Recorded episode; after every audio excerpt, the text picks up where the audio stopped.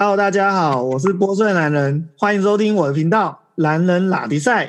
今天《男人拉迪赛》这个节目，在这个疫情下，再度把我们的访广播间移到云端，跟我们位于泰国的旅泰台湾人史丁来聊聊他现在在泰国的情况。首先，我们欢迎史丁出场。嗨，各位观众，大家好。所以呢，呃，史丁。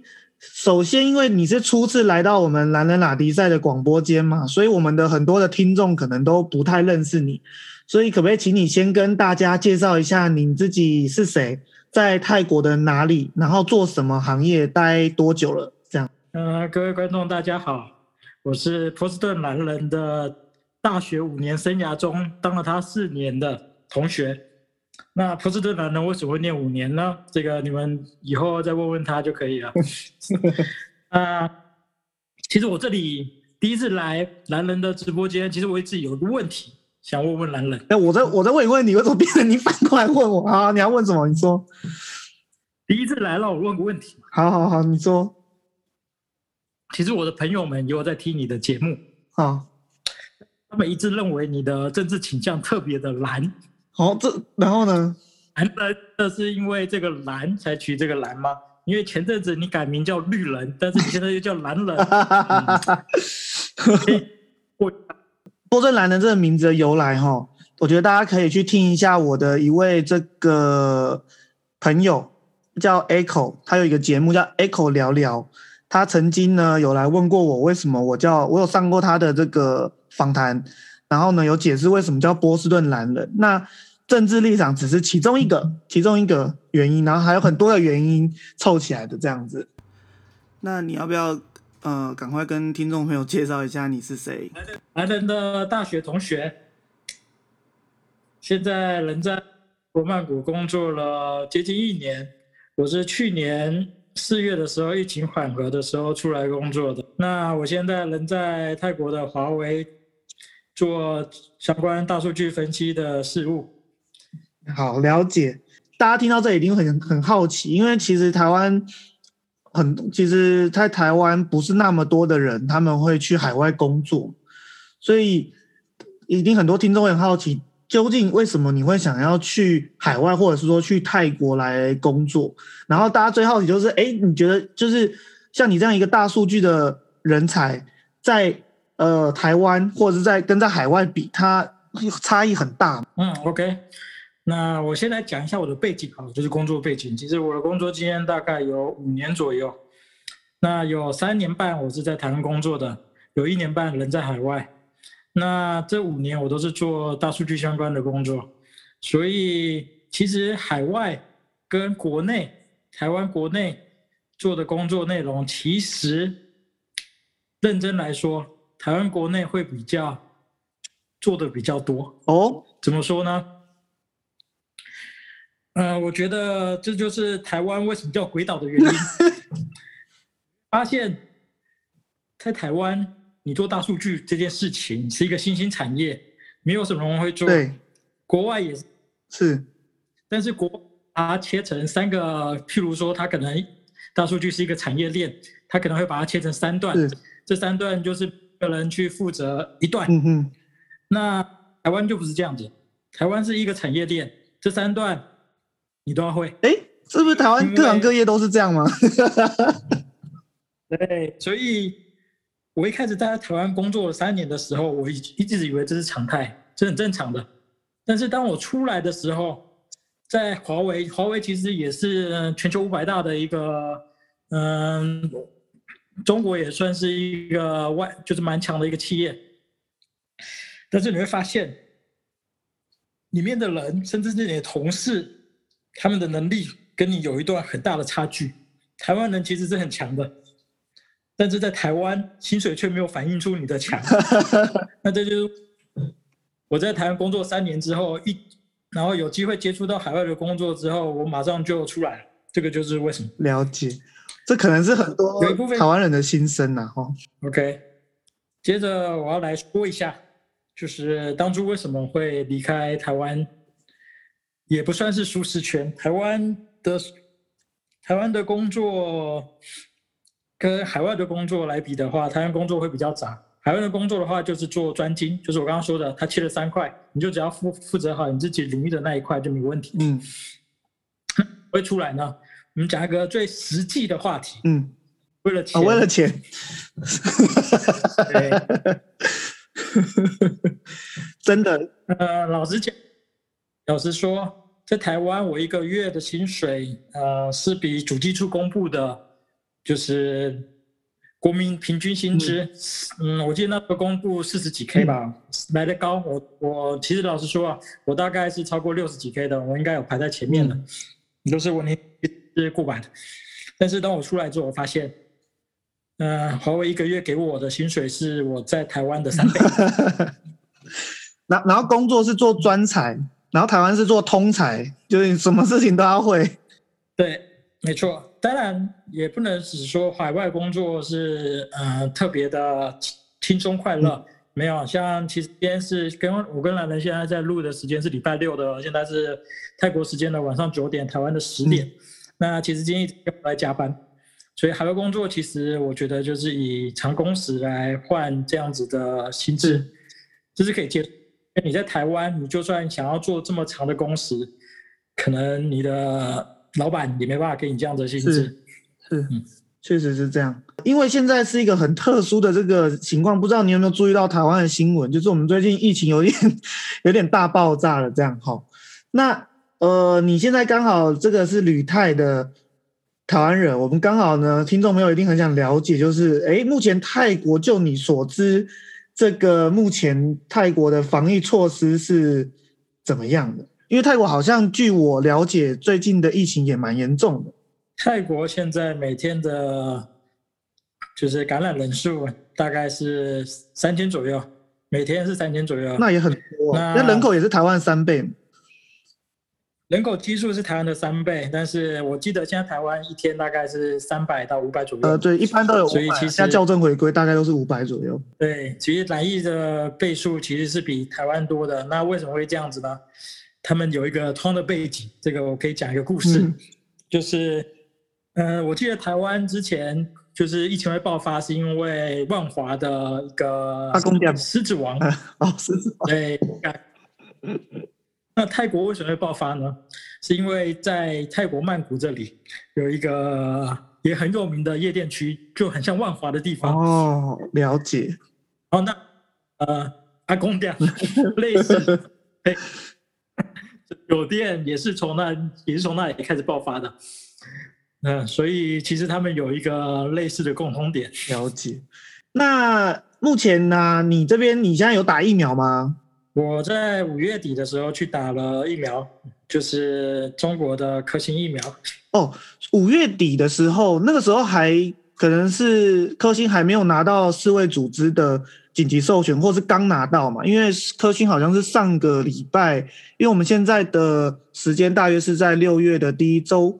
那呃，之前好像是就是最近他们科兴才拿到世卫组织的。紧急授权嘛，之前只有这个国药的这个品牌有拿到。当时你怎么？因为身为一个台湾人，其实台湾的媒体都是告诉我们，这个中国疫苗不可信啊、不可靠啊，可能会打死人啊等等。那你当初怎么会想要去打一个这个中国的疫苗？是强制的吗？还是说怎么样？这个先需要讲个背景哦，因为我在的业是中资企业，华为是中资企业。嗯。所以其实我们公司是会安排每一个员工去打疫苗。嗯，那安排到打疫苗的话，通常都是中国疫苗。嗯，不巧的是我刚好又是台湾人，他们是先安，就是中国人、大陆人先去打，哦，然后再来就是呃同事，像像我就是外籍的同事。那但是如果我要去排中国疫苗的话，我得有台胞证。嗯哼，今天我又没有台胞证，那该怎么办呢？呃，所以就有一个华为的员工，他刚好认识一个泰国的泰国人。那泰国现泰国政府现在是免费免费给泰国的，就是他只要是人民，然后住在疫情严重的那个区域，你就是可以免，你就可以去排队去免费打。那他们家刚好就那个泰国人的家庭有人不打，所以他就把那个机会让给我，他就让我带个护照，直接去他们的一个，呃，他们政府设定的一个集结点去去做疫苗的施打。所以其实我不是跟着我们的公司走，我是跟着泰国的地政府的政策走。哦，然后他当地人他们也是打了这个科兴的疫苗。对，不过这个我要讲一下他们对泰国人对科兴疫苗的态度。感官，对，呃，其实很像我们台湾人，嗯，因为我那位一起去打疫苗的人那天去的时候，已经是最后一天，就是施打疫苗就是最后一天，因为他们也有一个有效期限，所以他们就规定这个区域的人得在这一天就是来几号之前打完。我跟他聊的过程，我就发现他原本其实不想来打的，啊，哎，是觉得中国疫苗不太可靠。所以他想要，他想要等像是德国的疫苗或者是美国的疫苗，因为后后面的话，泰国会陆陆续续进口这些疫苗。但是最的疫情又爆发了严重啊，所以他们就是给我的感觉就是他们将就去打。啊，乌乌黑乌黑无黑然后，那怎么讲？就是 总比没有好啦。总比没有好。那我去，其实我去去打的时候，我之前也做了一一点功课。因为他到时候我要不要去的时候，其实我会说，哎，等一下，我查一下 新闻的话，其实在国外有个好处就是，我查新闻的话不会直接跳出来台湾新闻给我。虽然说我有看到台湾的新闻，台湾的新闻都是比较负面的情报。对，然后除了台湾看台湾的新闻之外，我还看了一下土耳其跟香港，因为土耳其跟香港他们打的疫苗主力都是中国的疫苗。哦，了解。哎，所以我也去看。他们的有没有什么比较负负面的消息出来？那我这边收到是没有的，所以我最后决定，嗯，好吧，那就去打了。而且我也去研究过中国的疫苗，它的呃运作方式是怎么运作的。像德国跟美国的疫苗，他们是比较新型的技术，嗯，就是呃那个技术我也不会解释，因为我也是看 YouTube，你有兴趣可以去看 YouTube 去端。但是我知道中国的疫苗，它是把病毒给去活性化，就是死掉的病毒打入你的体内，然后由你的体内去产生抗体。那这是比较传统的疫苗的方法，像你在打的流感疫苗，像我之前在谈，啊也都是类似这样做法。OK，所以个人来讲是比较不排斥的，因为自自己的身体抗产生抗体，相对来说应该也比较好的。是。那那你后来打完之后有强烈的副作用吗？有。这个可能就是你产生抗体的一个过程。那这个我可以过程就是我去打完之后，一开始刚打完，我的左臂就已经开始有点酸酸麻麻的感觉。那过两个小时就开始头痛。嗯哼。然后那天就觉得特别累，就是这种特别累的感觉持续了三天，就是你都会觉得很想睡觉，然后就是一持续的头痛，然后大概过三天之后会慢慢的复苏。它的副作用就是头痛跟疲累，啊，也没有其他的。了解，这样子的话，我们刚好从呃第一集这个温哥华打了这个辉瑞的疫苗，然后到我们这个第三集有人打了这个莫德纳的疫苗，然后今天还有人打了这个科兴的疫苗，大家可以来比较一下。然后，哎，你本身是没有发烧是不是？没有，我本身没有没有发烧，然后大概两三天的疲累感，然后之后你就恢复了。了解，这是第一季是吗？第一季。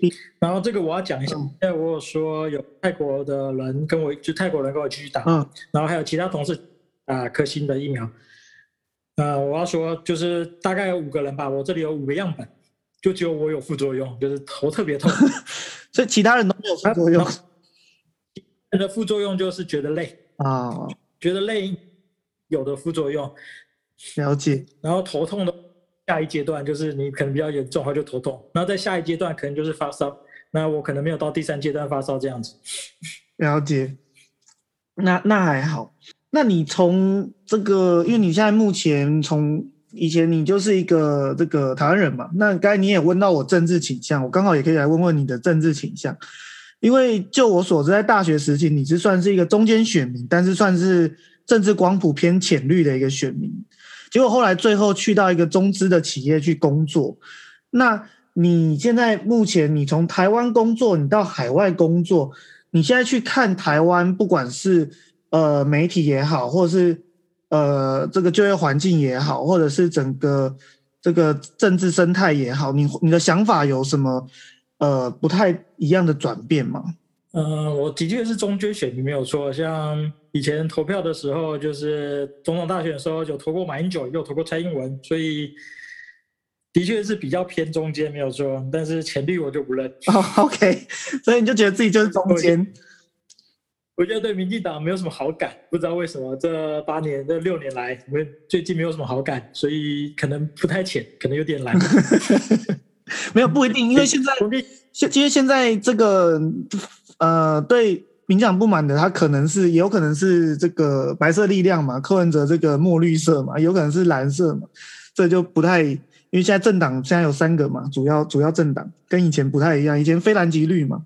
对对对，那我讲一下我现在看到的一些有趣的事情哈。嗯哼，像我我在海外工作一年半了，那其实我前两年的时候，我人在斯里兰卡，就在印度那边，就大概前年的时候，我在那里工作了快一年。是，那工之后 我回来台湾工作一年左右。是。然后我在台湾工作一年之后，我又再再一次飞出去了，就是再一次到海外工作，就是来泰国这边工作。那这里我要讲一下为什么我去了兰卡蒂兰卡工作之后回台湾，其实那时候的年纪已经接近三十了，其实应该是好好要好好的在台湾找一份工作，然后要做的久，年资要累积上去，去累积你的人脉或者是经验，或者是你的职位薪资等等。嗯。那为什么我做一年之后就又飞出去了呢？那这个就一定要讲台湾的环境，台湾的工作环境，我觉得对想要买房的新人不太友善。是高房价，相对于新高房高房价，然后薪资普遍来说不高的情况下，当你有其他更好的选择可以去累积你的存款的时候，你就就不意外的你会选择第二条路走。是，这在台湾工作一年之后，我发现，就从海外回来之后，在台湾工作一年之后，我发现我的存款增长的十分缓慢的时候，我就发现不行，这样子不行，我得再出去一阵子，去累积我的资本，我才能在台湾可能有一个立足之地。是，其实这件事情是一个蛮。让人遗憾的问题，因为其实所有的台湾人，不管你今天是支持呃国民党还是民进党，其实大家都是爱台湾的。那谁不想要？如果自己的家里能够赚到钱，能够生活，谁想要离离乡背景去海外工作？那我觉得台湾目前相对于一些，尤其是跟像大陆这种新兴国家比起来，其实最大的区别是，它对于人才的保护是非常非常不足的。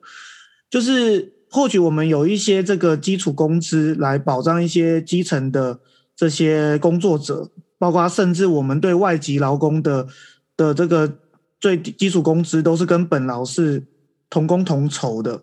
这个从人群的角度上来说，它是确实是得到了保障，它不会像是说，呃，在中国大陆你做一个保全，你可能只能拿到大概一万多块、两万一个月的呃薪水，但是。另一方面来说，就是台湾他们整体的环境存在的一个重复，因为其实大数据人才是一个台湾这几年非常非常火热的行业，所以其实大家都会觉得说，哎，既然你是做大数据这种最热门的行业的人才，你在台湾应该是吃香喝辣的。结果没有想到，一个这样的大数据人才，他是在台湾是没有办法待下去的，他的人才是没有办法。去呃支付自己的一个房房子的头期款的，这是这就是一个很很大的问题。其实这我自己在这个全世界各地都有朋友，不管是美国还是中国大陆，其实很多的地方都有我们很优秀的台湾人的身影。然后，甚至我上次去韩国，我旁边就坐一个台湾的教授，然后他就去，他就说他准备要去韩国任职。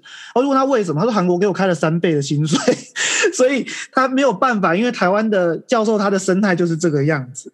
然后又当然就很多的问题，所以说很多的这个高端的技术的人才一直在外流。那从我的角度来说，我会觉得你把一零四上的这个或者是一一上面的这些大陆的工作，现在被这个民进党当局下架，这是一个治标不治本的一个鸵鸟心态。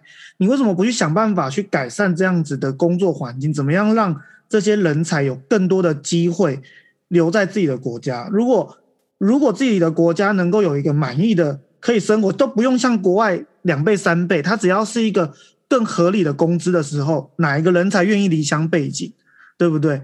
所以其实当很多的民粹跟乡民在指责这些人才，比如说之前呢有一些。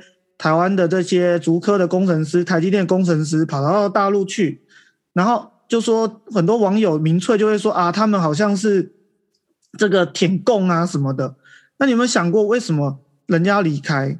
为什么台台积电身为一个全球二十大的这个这个顶级的公司，它却没有办法开出一个全球二十大的薪水？这是一件很。很令人就是诧异的事情，为什么我们的航空业跟全世界一样，都是跟波音和空士空中巴士买飞机，都是一样跟中东买石油，可是我们的我们的空勤、我们的地勤的薪水却比欧美国家低这么多，而且我们的机票还比美国还贵哦。我在美国买机票还比较便宜，所以这个是这个是一件非常非常可惜跟让人遗憾的事情，让很多爱台湾的人他没有办法留在台湾，没有办法就是像我这样子。尽尽管没有找到一个呃喜欢或适合的工作，还是硬着头皮想要回来试试看的一个机会。对，但是所以所以刚才提到就是说，呃，你因为你在海外也待了这么久，我相信，因为你自己我知道你自己也有家眷在台湾嘛，不管是亲戚或者是这个呃未婚妻，我相信你一定是非常非常想念就是台湾的。那。但是你觉得未来你还有机会，还有可能可以回来定居嘛？然后你现在就是除了家人之外，你最想念台湾什么？嗯，其实如果可以的话，如果可以的话，我当然是越想要回台湾，就是找到一份满意的工作，然后回台湾定居。但是短期内我看不到我要回台湾的一个。念头啊，就是台湾的环境没办法让我兴起短期内回去的念头，但是我觉得我最后还是会回台湾的，就好像兰兰刚刚说的，嗯，自己本身就是台湾人，对国家认同感也是有的，也是爱台湾的，总有一天总是会回到台湾的。至于兰兰刚才最后问的那个问题，就是其实我来这边已经有接近快一年了，我来这边泰国，我从去年十月的时候过来的，现在已经待了八个月左右。那其实来这边之后，泰国的疫情就整个大爆发，然后这边的工作都是一直在家里面工作，然后一直待家，而且你会发现，待一家工作有一个弊端，就是你的老板、你的领导，不管几点，他都觉得嗯他在家应该会工作，所以有时候我八九点、十点的时候都还是可以接到工作电话，所以我几乎每天都在工作。OK，所以我其实很怀念。台湾的工作环境，台湾的工作环境，撇除掉薪资这一段来讲，其实是蛮友善的。不管你的同事或是领导，其实蛮友善的。那有可能，也有可能是因为，这就是为什么台湾的工作环境比较没有竞争力的关系。因为你会感受到中国企业的狼性，因为他们不管什么时候都在往上爬、往上竞争。台湾的话，就是会比较像。和善平和的一个比较悠闲工作职场，对，比较悠闲。其实老实讲，我是蛮怀念那一段台湾悠闲的工作环境的，因为在台湾，呃，在这里，你只要做错一点东西，大陆人没有跟你客气的，直接怼你，电爆你，呛爆你，就是这种电到，我会觉得说，该我怎么这么废，怎么会这样？中资企业文化烂。对，没错，这个有好处也有坏处啊。我觉得好处就是你会发现，大陆其实我还没去过大陆，但是我看他们的发展的前景其实是一直在往上走的。而且以大陆的人口来讲的话，这个趋势我觉得应该不会像台湾。台湾现在好听一点是持平，但是我觉得其实是有在慢慢往下走下，就是缓慢的在在往下走。嗯哼。但是我最后还是会台回台湾的，对，这是一个台湾人的信念，是，所以我回来了。但是现在还没有想 到怎么落地生根，还在努力。对，那今天啊这么晚了，然后你还在辛苦的加班，星期六的深夜，那我只能跟在还在呃海外的台湾人说一声辛苦了，然后也非常非常感谢你抽出这个时间，能够跟我的听众朋友、跟台湾的听众朋友来分享这一整个美好的故事。那也希望在不远的将来。还能够再听到你的声音，在我们的广播间相会。所所以最后，我们感谢史丁，然后来到我们的广播间。我们下次再见，拜拜。谢谢兰兰，谢谢各位观众，希望我们下次有机会再见。